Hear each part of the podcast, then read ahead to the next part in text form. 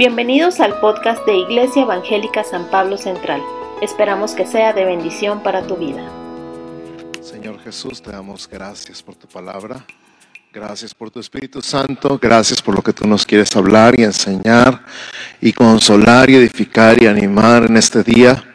Gracias porque tu palabra siempre es verdad. Lo que tú nos hablas el día de hoy es tu palabra y no queremos escuchar otra cosa más que tu palabra. Nos exponemos, nos abrimos a tu palabra, Señor, y declaramos en el nombre de Jesús que tu palabra entra hasta lo más profundo de nuestro corazón, a nuestro espíritu, como espada de dos filos, hasta lo más profundo, Señor, para poner tu semilla de tu palabra, de tu Espíritu Santo en nuestra vida, que crezca, que se fortalezca, que eche raíces profundas en nuestro corazón y que dé mucho fruto en nuestra vida, en el nombre de Jesús. En el nombre de Jesús. Y vamos a declarar sobre la nación que adoptamos, el país que adoptaste, extiende tus manos hacia ese país. Y estamos orando por la creación, declarando bendición sobre la creación y en ese lugar en particular. Dice Salmo 67, 6, entonces la tierra dará sus cosechas y Dios, nuestro Dios, nos bendecirá en abundancia. Así es, Dios nos bendecirá y gente de todo el mundo le temerá. Declaramos en el nombre de Jesús que en este país que adoptamos valoran la tierra, que explotan con sabiduría el recurso de la tierra y que la tierra es administrada con sabiduría. En el nombre de Jesús, en el nombre de Cristo Jesús. Amén. Amén, amén, amén. Buenas tardes todos, ¿cómo están? Qué bueno que están aquí, voltea con tu vecino y dile qué bueno que viniste. mucho gusto que estés aquí.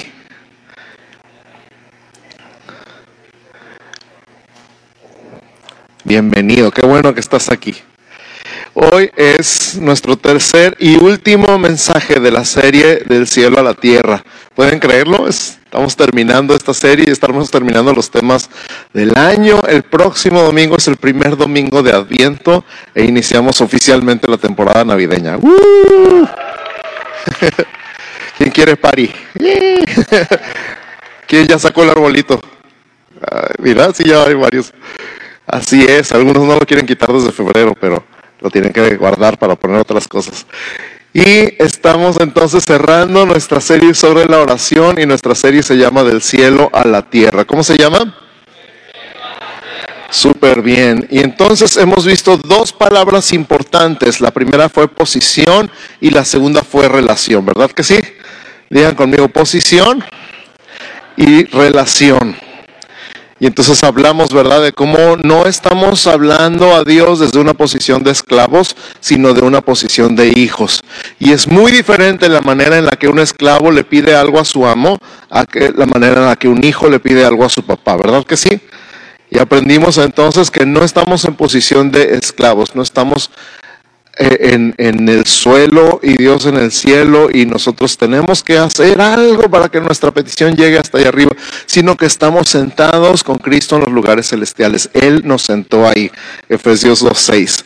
Y aprendimos la semana pasada acerca de esta relación que tenemos con Dios como Padre y un poquito más nos extendimos en este tema. El día de hoy la tercera palabra clave de nuestra serie es autoridad. Di conmigo autoridad.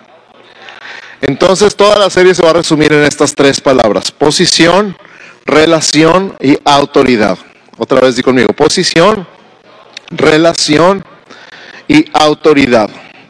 Vamos a comenzar con el tema de autoridad con Mateo 16, versos 18 y 19. Si tienes ahí tu Biblia, sea de papel, sea en tu teléfono, sea en tu tableta, abre tu Biblia en Mateo capítulo 16, versos 18 y 19. Te espero.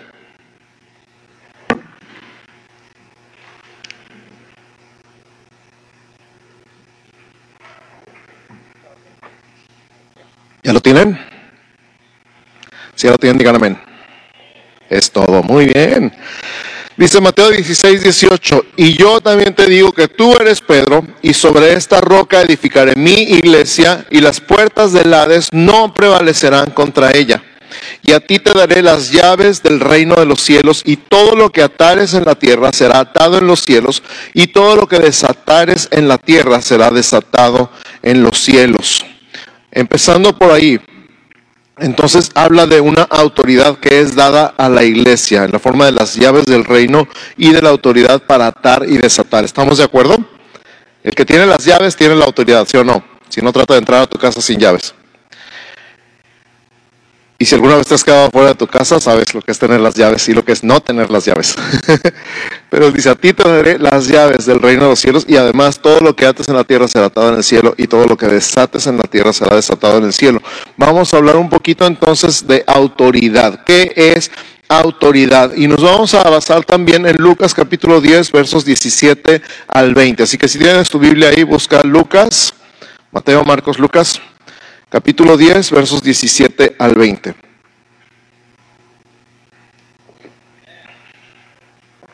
¿Ya lo tienes, Yamen? Eso. Dice Lucas 10, 17 al 20. Volvieron los 70 con gozo, diciendo, Señor, aún los demonios se nos sujetan en tu nombre. Eso es autoridad y les dijo, yo veía a Satanás caer del cielo como un rayo. He aquí os doy potestad de hollar serpientes y escorpiones y sobre toda fuerza del enemigo y nada os dañará. Pero no regocijéis de que los espíritus se os sujetan, sino regocijaos de que vuestros nombres están escritos en los cielos. Amén. Amén. Entonces, esta palabra potestad, cuando Jesús dice, yo veía a Satanás caer del cielo como un rayo, he aquí os doy potestad de hollar serpientes y escorpiones y sobre toda fuerza del enemigo y nada os dañará. Esa palabra, el, el griego original es exousia. Y exousia es una palabra muy, muy rica, significa capacidad, significa privilegio, significa libertad significa maestría en el sentido de dominar algo, dominio. Influencia delegada significa autoridad, significa derecho, significa jurisdicción, significa poder, significa potencia y significa potestad. Todo eso es exousia. Di conmigo exousia. Eh, ya están aprendiendo griego, ¿ya vieron? Entonces, aquí os doy potestad. Cuando dice aquí os doy potestad, está diciendo les estoy dando la capacidad, el privilegio, la libertad, la maestría, la influencia, la autoridad, el derecho, la jurisdicción, el poder, la potencia, la potestad de hollar serpientes y escorpiones. ¿Qué significa hollar? Con H, no hollar de hoyos, hollar de huellas. Cuando pisas un insecto, hay una cucaracha así bien grandota en el piso de tu casa y lo que primero que quieres es matarla y la pisas, pero quieres estar seguro que esté bien muerta, entonces le haces así para que quede hecha polvo, que no quede nada. Eso es hollar, no nada más es pisar, es hacer polvo. Hollar les doy potestad, autoridad, derecho, jurisdicción de hollar serpientes y escorpiones y sobre toda fuerza del enemigo. Eso es autoridad. El oficial de tránsito levanta la mano y los carros se detienen porque tiene que autoridad. Tiene la autoridad delegada por el gobierno al que representa. Te conviene reconocer esa autoridad, ¿sí o no? Porque si te pasas cuando el oficial haya levantado la mano, ¿qué va a pasar? Te va a detener de todas maneras. Si no te detuviste en la esquina, te va a detener más adelante. Entonces, eso es autoridad. Autoridad no es lo mismo que poder o fuerza. Porque el oficial no puede detener el carro físicamente por más que quiera, ¿verdad que no? Si el carro lo quiere atropellar, lo va a atropellar. Porque pone la mano y pone en autoridad, pero no es su fuerza humana con la que detiene el carro, es con su autoridad. ¿Sí vemos la diferencia? ¿Sí o no? Ok, no los oímos convencidos. Entonces, no es nuestra fuerza, es nuestra autoridad. Y no es nuestra, es la autoridad que representamos. Amén. ¿Se acuerdan? El mes pasado hablamos de ser fortalecidos en el Señor. Y hablamos de este pasaje de Efesios 6:10.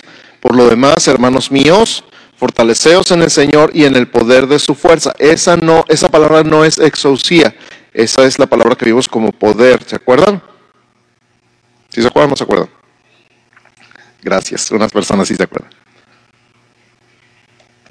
Entonces hay cosas en las que es necesario estar fuertes pero hay otras cosas en las que es necesario ejercer autoridad. No podemos parar el carro con el cuerpo, lo que se usa no es la fuerza, sino la autoridad. ¿Cuánta autoridad? En realidad no, la pregunta no es cuánta autoridad, sino qué autoridad. Hay una persona que tiene toda la autoridad. Di conmigo, toda la autoridad. ¿Cómo crees que se llama esa persona? Así es, los tres que contestaron súper bien.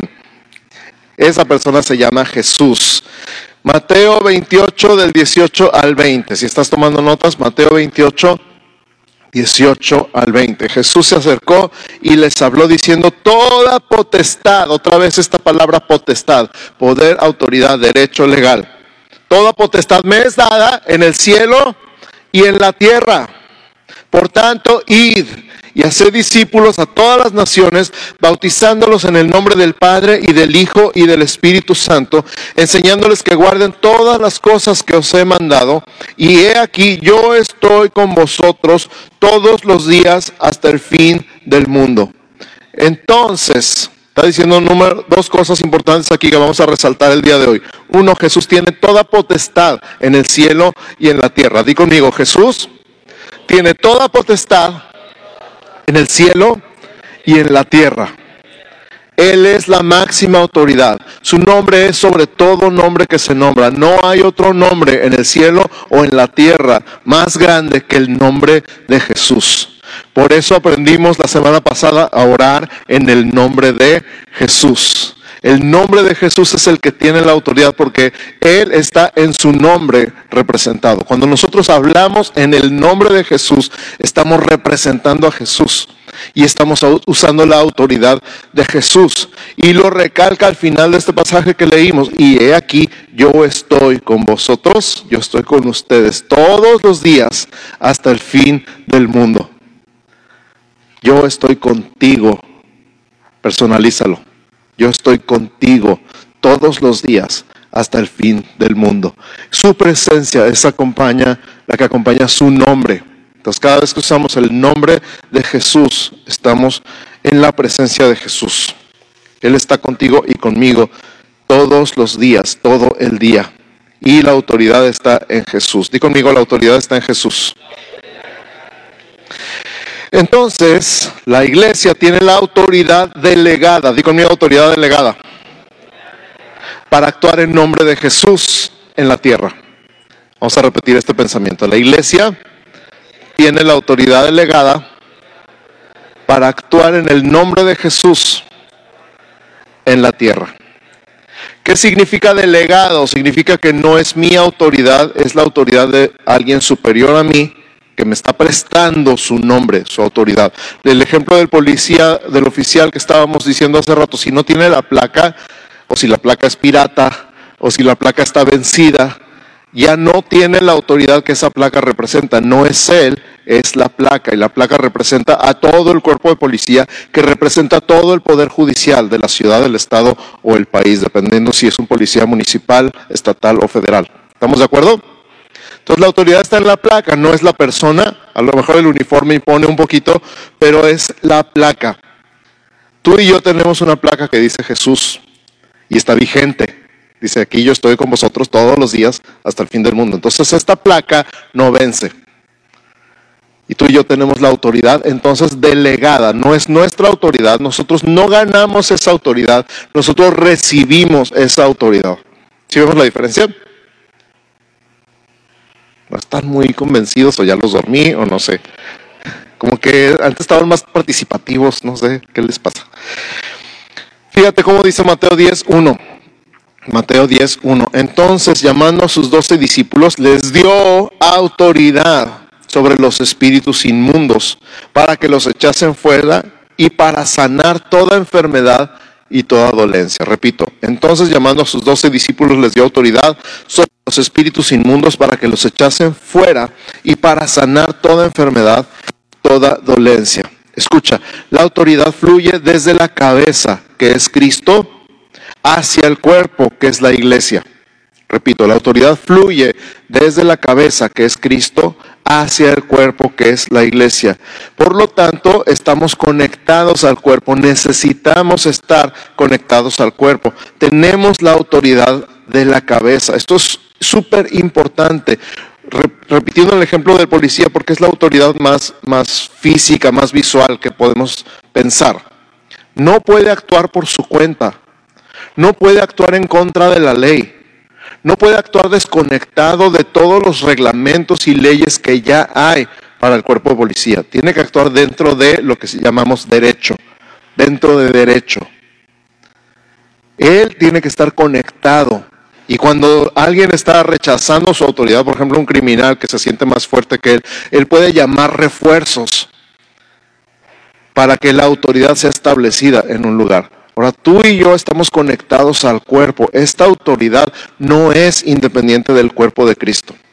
Hay muchos llaneros solitarios en todo el mundo. Hay mucha gente que actúa como el llanero solitario. ¿Cuántos saben quién es el llanero solitario? Me da miedo preguntar. Sí, más o menos los de mi generación para atrás. Que el llanero solitario era algo así como alguien que había sido policía y luego pasó algo malo y tuvo que usar una máscara y actuaba por su cuenta.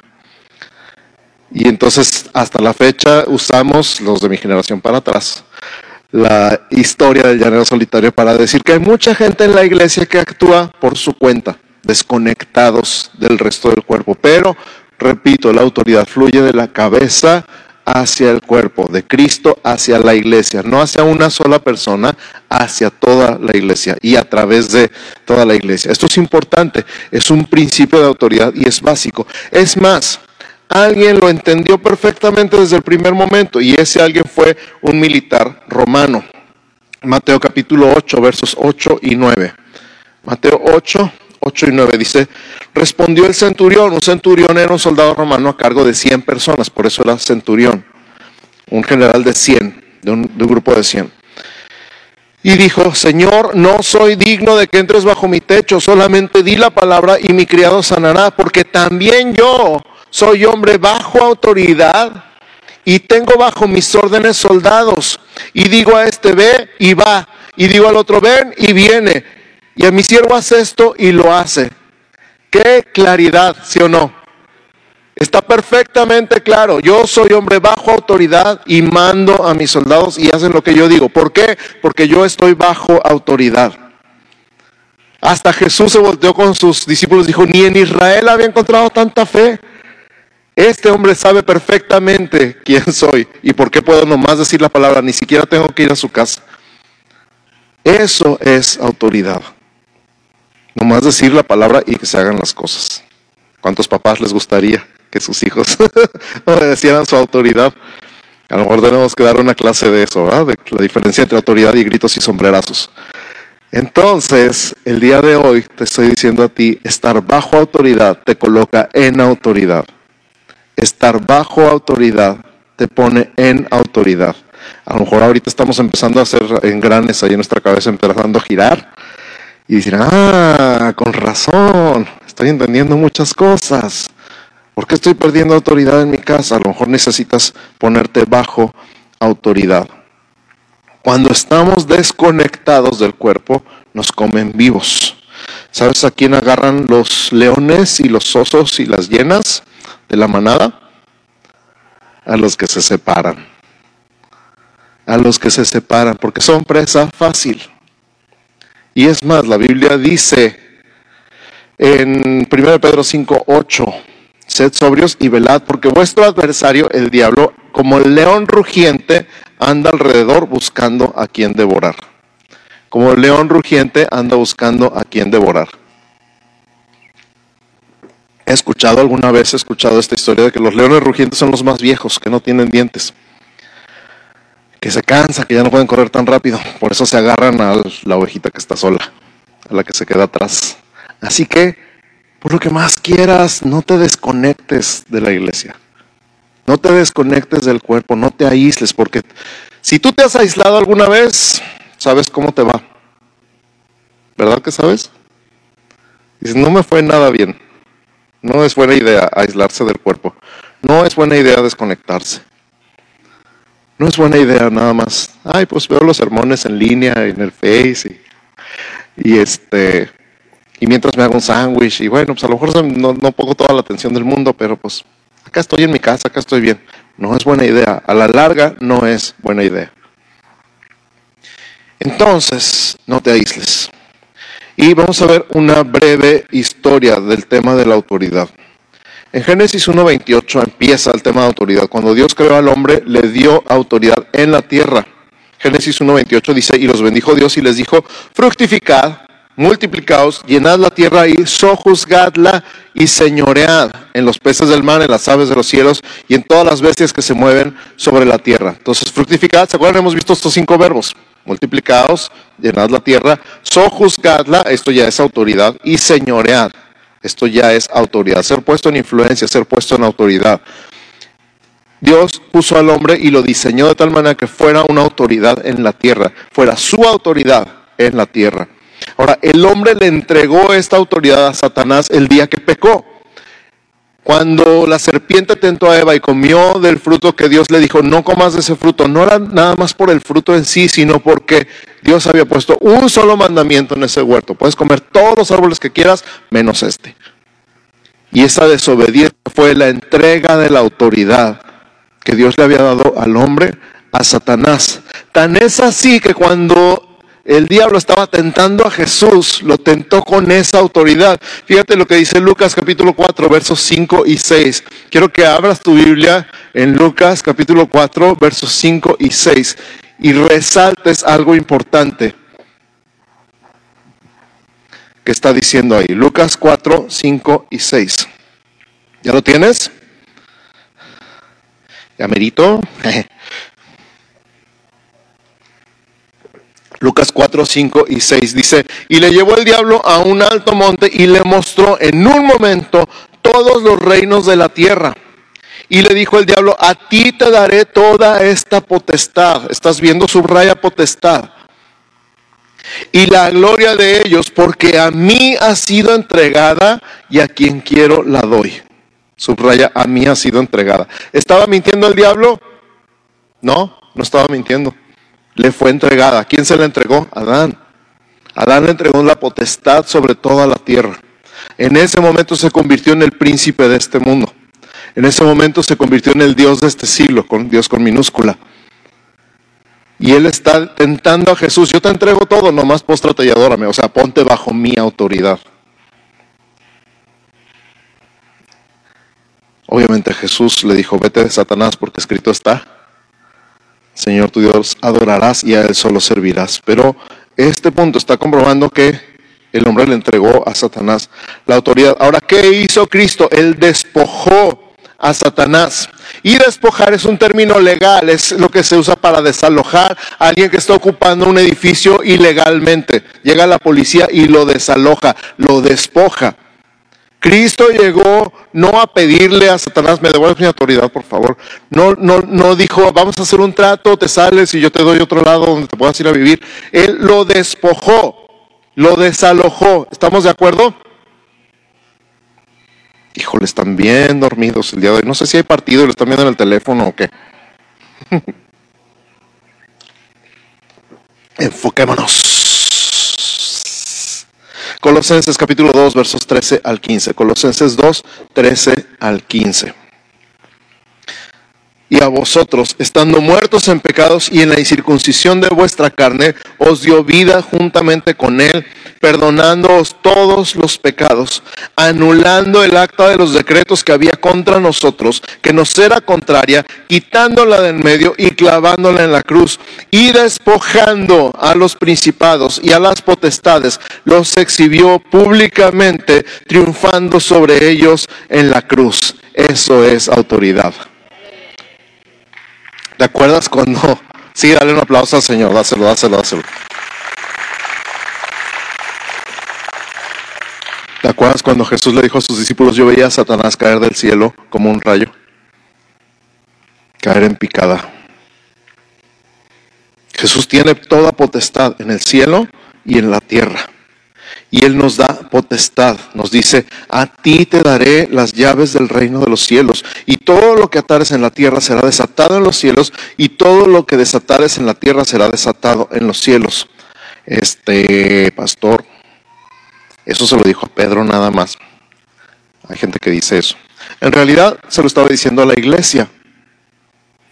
Y lo podemos confirmar. ¿Cómo lo podemos confirmar? Dos capítulos adelante, Mateo 18, 18. ¿Les suena conocido Mateo 18, 18? Si han estado poniendo atención, ya lo leímos dos veces. Es nuestro versículo de la semana. De cierto os digo que todo lo que atéis, aquí ya está en plural, en, en, la tierra será atado en el cielo, y todo lo que desatéis en la tierra será desatado en el cielo. Autoridad delegada a la iglesia. Tenemos autoridad para atar y desatar. Nuestro versículo de la semana, repito, es al cuerpo de Cristo que está unido y está unido a la cabeza. Cristo es la cabeza de la iglesia. La iglesia es el cuerpo de Cristo. ¿Estamos todos de acuerdo? Cristo es la cabeza de la iglesia. A ver, di conmigo. Cristo es la cabeza de la iglesia. La iglesia es el cuerpo de Cristo. Efesios 1, 20 al 23. Efesios 1, 20 al 23. Está hablando de este poder, de la fuerza, del poder de Dios, dice la cual operó en Cristo, resucitándole de los muertos y sentándole a su diestra en los lugares celestiales, sobre todo principado y autoridad y poder y señorío. Di conmigo, sobre todo principado y autoridad y poder y señorío y sobre todo nombre que se nombra se les acabó la gasolina. No solo en este siglo, sino también en el venidero. Y sometió todas las cosas bajo sus pies y lo dio por cabeza sobre todas las cosas a la iglesia, la cual es su cuerpo, la plenitud de aquel que todo lo llena en todo. Amén. Cristo es entonces encima de toda autoridad y toda potestad, de todo poder, de todo nombre. No solamente en este siglo, en este mundo, sino también en el venidero. Y Cristo es la cabeza de la iglesia.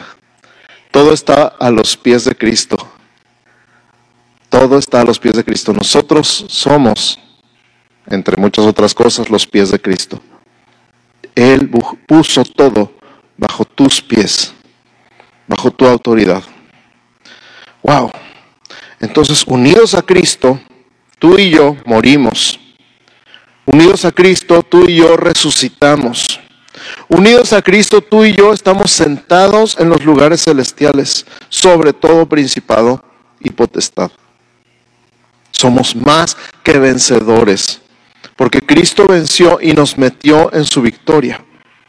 Escucha otra vez, somos más que vencedores, está en Romanos 8, porque Cristo venció y nos metió a ti y a mí en su victoria.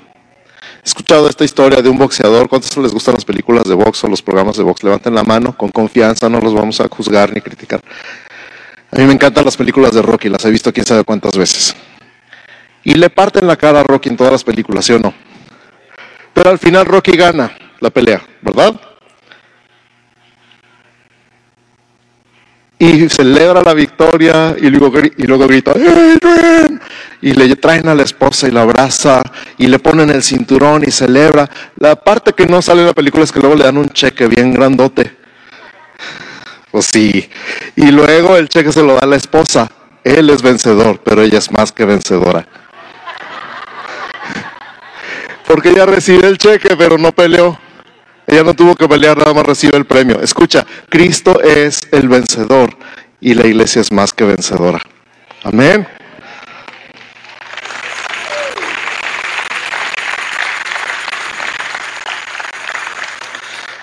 Entonces, ¿cómo se usa la autoridad que tenemos? ¿Cómo se usa la autoridad que tenemos? Vamos a usar este término de atar y desatar. ¿Cómo es eso de atar y desatar? Básicamente, eh, la idea en corto, se ata al diablo, se desatan a las personas. Se ata al diablo, se desatan a las personas. Es la forma más simple en la que te la puedo decir. Se ata al enemigo, se desatan las personas. Escucha lo que dice Efesios 6, 11 y 12. Efesios 6, 11 y 12. Vestidos de toda la armadura de Dios para que podáis estar firmes contra las acechanzas del diablo, porque no tenemos lucha contra sangre y carne, sino contra principados, contra potestades, contra los gobernadores de las tinieblas de este siglo, contra huestes espirituales de maldad en las regiones celestes. En otras palabras, las personas no son el enemigo. Di conmigo, las personas no son el enemigo. Uno de los más grandes errores de la iglesia de este siglo es ver a las personas como el enemigo. Una de las razones por las que hay personas que han declarado guerra contra la iglesia es porque la iglesia en general, como institución estoy hablando, se ha pronunciado contra las personas en algunos casos cuando el verdadero enemigo no son las personas, son principados, potestades, gobernadores de las tinieblas y huestes espirituales de maldad en las regiones celestes. Entonces necesitamos ser muy sabios cuando hablamos y cuando nos pronunciamos y cuando tomamos causas de no poner a la iglesia en contra de personas. Es muy importante que entendamos en todo momento quién es el verdadero enemigo. Tu esposa no es el enemigo, tu esposo no es el enemigo, tu suegra no es el enemigo, tu suegro no es el enemigo, tu primo, tu hermano, tu socio, tu pariente no son el enemigo. Amén. Las personas son los cautivos que hay que liberar. Imagínate como si fueran víctimas de un secuestro. Primero atas al secuestrador y luego desatas al secuestrado. Repito, imagínate que tú eres quien llega a liberar a alguien a un secuestro. Primero amarras al secuestrador y luego desamarras al secuestrado. No vayas a tratar a la víctima como un criminal. No vayas a tratar a la víctima como un criminal. No llegues ahí con tu suegra y diga, te ato en el nombre de Jesús. no.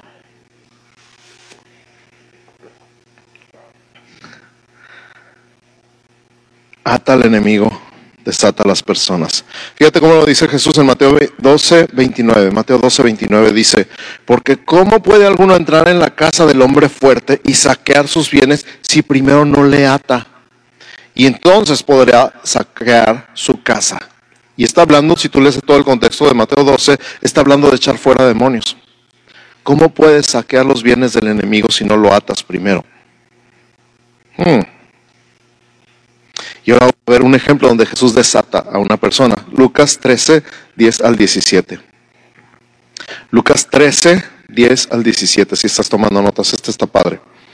Enseñaba Jesús en una sinagoga en el día de reposo y había ahí una mujer que desde hacía 18 años tenía espíritu de enfermedad. Me llama la atención que diga espíritu de enfermedad porque hay personas que tienen una enfermedad física a causa de un problema de alimentación o de sueño o de muchas razones.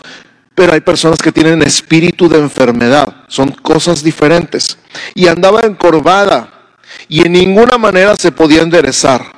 Cuando Jesús la vio, la llamó y le dijo, mujer, eres libre de tu enfermedad. Y puso las manos sobre ella y ella se enderezó luego y glorificaba a Dios. Pero el principal de la sinagoga, enojado de que Jesús hubiese sanado en el día de reposo, dijo a la gente, seis días hay en que se debe trabajar, en estos pues venid y sed sanados y no en día de reposo. Entonces el Señor le respondió y dijo, hipócrita cada uno de vosotros no desata en el día de reposo su buey o su asno del pesebre y lo lleva a beber. Y a esta hija de Abraham que Satanás había atado 18 años, ¿no se le debía desatar de esta ligadura en día de reposo? Al decir él estas cosas se avergonzaban todos sus adversarios, pero todo el pueblo se regocijaba por las cosas gloriosas hechas por él. Repito, se ata al diablo se desatan las personas. Y todo lo que atéis en la tierra será atado en los cielos, y todo lo que desatéis en la tierra será desatado en los cielos. El chiste es aprender a usar esta autoridad. ¿Cómo aprendemos? Mira Jesús. ¿Cómo aprendemos? ¿Cuál es la forma más fácil de aprender? Observa a Jesús. Observa a Jesús detenidamente. Observa a Jesús en los evangelios. y a los discípulos de Jesús en los hechos. Obsérvalos. Métete en la historia. Yo no sé si a ti te gusta leer, espero que te guste leer. Espero que agarres un gusto por la lectura, porque de repente, ay, es que leo la Biblia y me da sueño. Es más, hay gente que dice, no puedo dormir, lee la Biblia. Oye, no es un remedio para dormir. Espero que le agarres el gusto a la lectura y espero que te metas en la historia como si fueras alguien que está parado ahí viendo cómo suceden los hechos. De verdad, mi anhelo más grande como tu pastor es que le agarres el amor a la lectura de la palabra. Y que cuando estés leyendo los evangelios te estés imaginando todo. Te estés imaginando a Jesús y a los enfermos y a los fariseos y a los saduceos y a los guardias del templo. Te estés imaginando toda la escena. Y veas una escena como esa donde Jesús libera a una persona de un espíritu de enfermedad. Y lo veas y lo veas como ejemplo digas, ah, ya sé cómo. Me encanta una de las, de las historias que nos tocó leer hace poquito en la Biblia en un año, en Hechos, cuando Pedro llega a la casa de Dorcas. Tabita se llamaba, ¿verdad? Tabita, gracias. A la casa de Tabita que está muerta.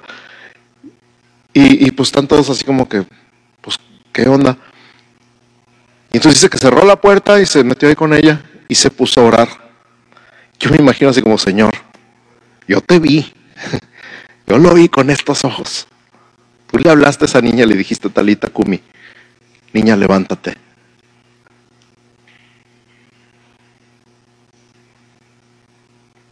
Pues ahí te va, en el nombre de Jesús, Tabita, levántate. Y que se levanta. Y yo me imagino a lo mejor la sorpresa de Pedro, a lo mejor se desmayó ahí después de eso. Pero me imagino la sonrisa de Jesús diciendo, yes, ese es mi discípulo. Y sabes que me imagino a ti, te imagino a ti.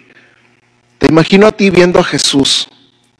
Te imagino a ti aprendiendo de Jesús. Te imagino a ti imitando a Jesús. Y diciéndole a una persona, ¿sabes qué? Eres libre de tu enfermedad.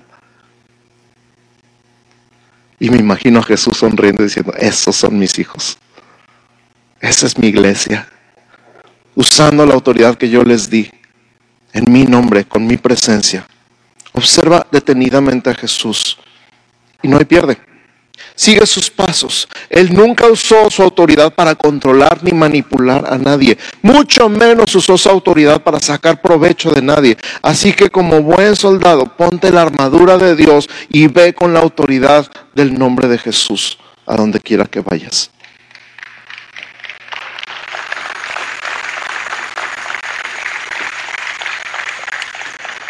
Voy a invitar al equipo de alabanza que se vayan acercando, por favor.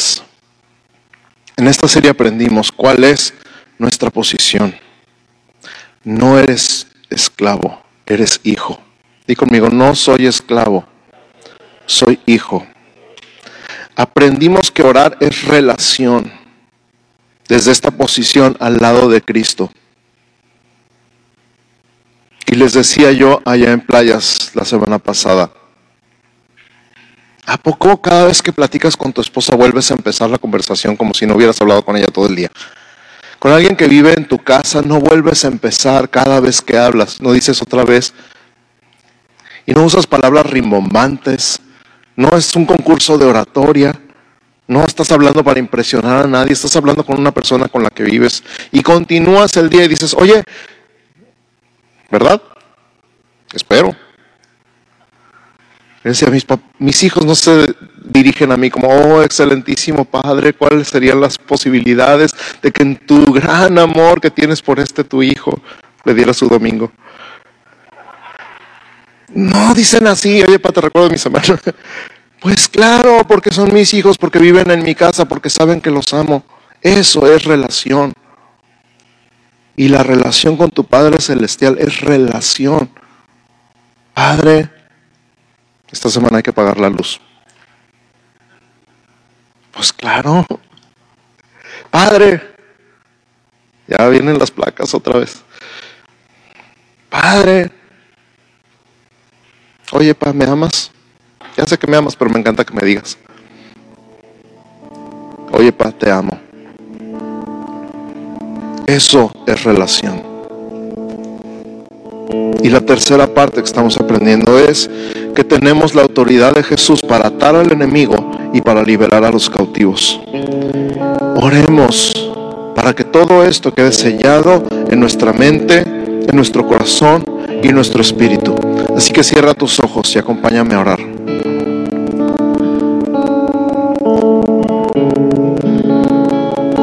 Gracias Señor porque somos hijos. Gracias Señor porque soy hijo. Gracias Señor porque soy hija. Empieza por ahí. Gracias porque soy tu hijo. Gracias porque soy tu hija. Tú me adoptaste. Tú me hiciste tu hijo. Me diste tu nombre. Me metiste en tu familia. Me diste herencia. Soy tuyo. Soy tu hijo. Me diste tu Espíritu Santo que día y noche me recuerda que soy tu hijo. Gracias porque te puedo hablar así, de frente, con confianza, sin protocolo, porque no necesito volver a iniciar la conversación cada momento que se me ocurre decirte algo, porque tú eres mi Padre y yo soy tu Hijo y estamos conectados 24 horas al día, 365 días al año. Gracias porque en cualquier momento puedo voltear a ti y decirte, oye, necesito un abrazo. Oye, te amo. Y yo sé que tú también me amas. que después de esta serie mi nivel de relación contigo sea otra historia. Yo estar consciente de que estás a mi lado y que yo estoy a tu lado, sentado contigo en los lugares celestiales.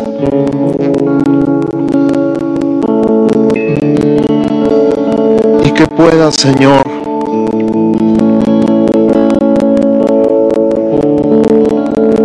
entender tu autoridad. Que pueda entender autoridad que me has dado, que me has dado en tu nombre. Qué responsabilidad, ciertamente, Señor, tener tu autoridad, llevar tu nombre a la casa, al trabajo, a la escuela, con los vecinos, con los parientes, con los amigos.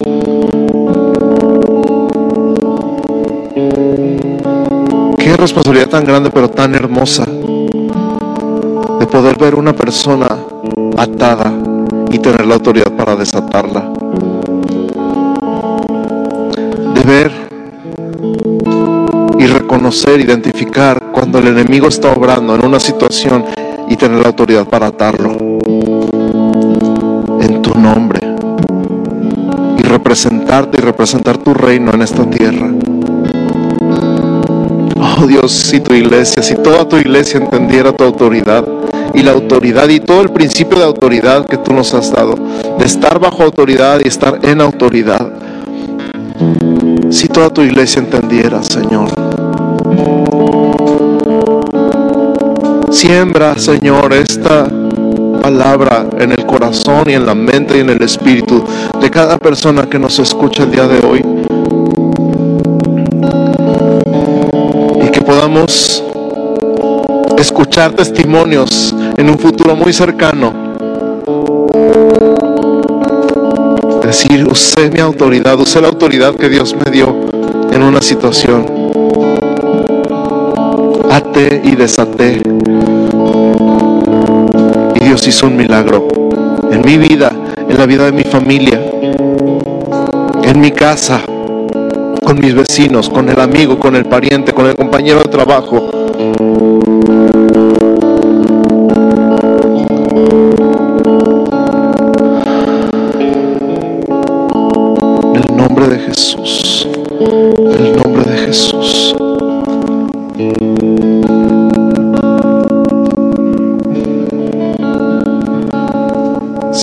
Sigue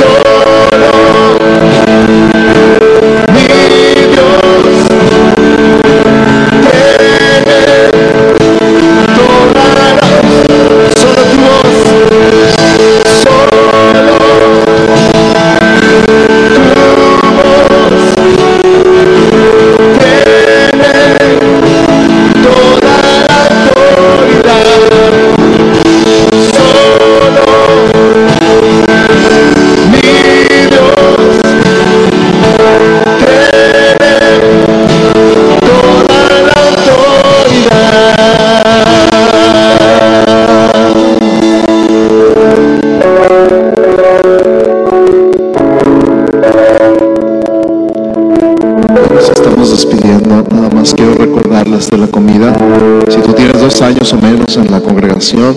Te estamos esperando ahí abajo. No me voy a quedar mucho tiempo aquí, me voy a bajar rápidamente para recibirlos. Por favor, quédate, quédate a comer. Sergio, ahí quédense a comer, por favor. Emanuel, quédense a comer, por Si tú tienes dos años o menos en la congre, quédate, por favor. Queremos platicar contigo, queremos conocerte un poquito más, platicar. Es importante para nosotros y espero que vas a estar contento. Iglesia, que el Señor te bendiga y te guarde. Que el Señor haga resplandecer su rostro sobre ti y tenga de ti misericordia. Que el Señor alce sobre ti su rostro y ponga en ti paz. En el nombre de Jesús. Amén. Amén. Buenas tardes a todos.